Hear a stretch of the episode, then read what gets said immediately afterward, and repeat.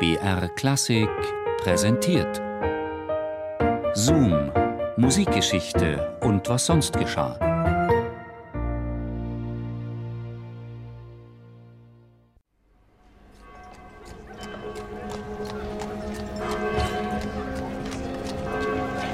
Es war Karfreitag.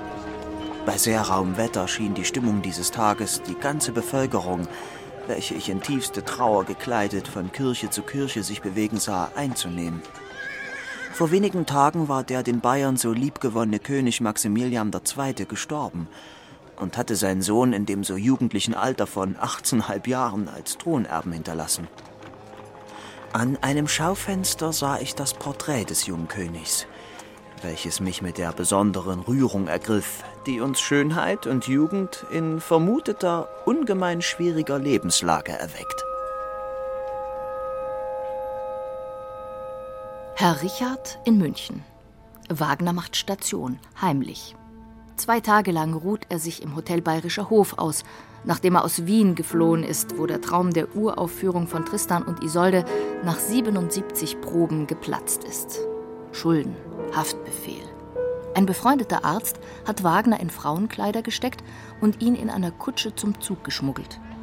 Herr Richard streift unerkannt durch München.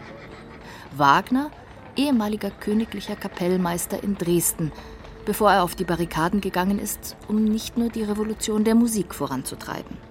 Viele Jahre wird er steckbrieflich gesucht. Jetzt flieht er, wie schon so oft, vor seinen Gläubigern und ahnt nicht, dass ein bayerischer Staatsbediensteter im Auftrag des märchenhaften Königs hinter ihm her ist. Herr Richard reimt einen humoristischen Nachruf auf sich selbst und reist ab. Hier liegt Wagner, der nichts geworden, nicht einmal Ritter vom lumpigsten Orden, nicht einmal einen Hund hinterm Ofen entlockter, Universität nicht mal einen Doktor.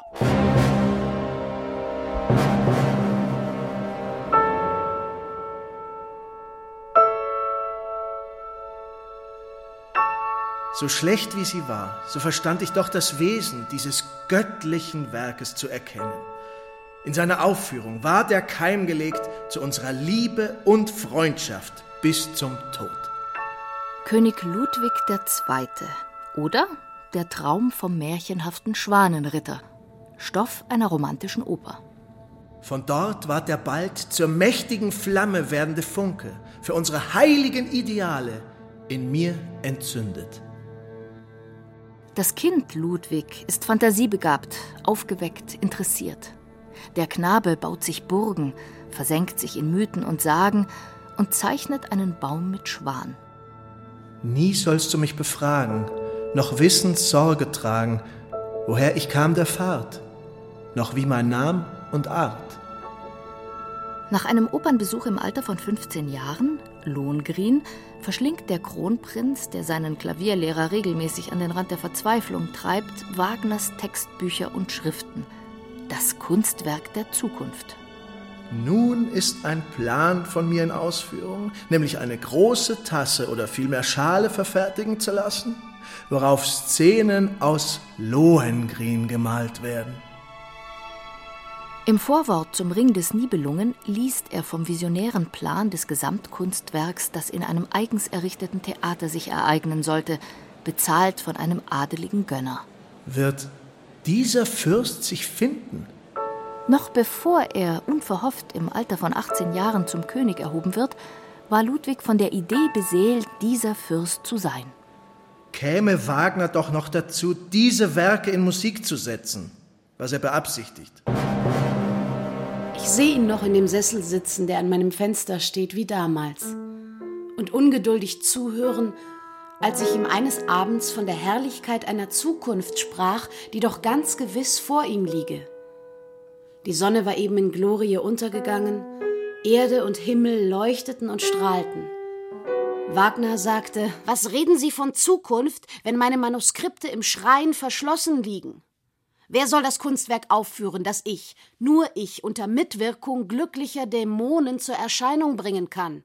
Dass alle Welt wisse, so ist es, so hat der Meister sein Werk geschaut und gewollt. Eliza Wille, eine Freundin, erinnert sich. Herr Richard ist in der Schweiz gestrandet und bei ihr eingezogen und nicht wie früher bei den Wesendonks, Finanziers aus glücklicheren Tagen. Otto, der Seidenhändler, mit dessen Frau Mathilde Wagner ein Verhältnis hatte, empfängt ihn nicht. Herr Richard raucht stattdessen die Zigarren des abwesenden Herrn Wille und bestellt sich auf dessen Rechnung einen Hausmantel aus roter Seide, bis der verärgerte Hausherr den Komponisten vor die Tür setzt. In Erregung ging er in der Stube auf und ab.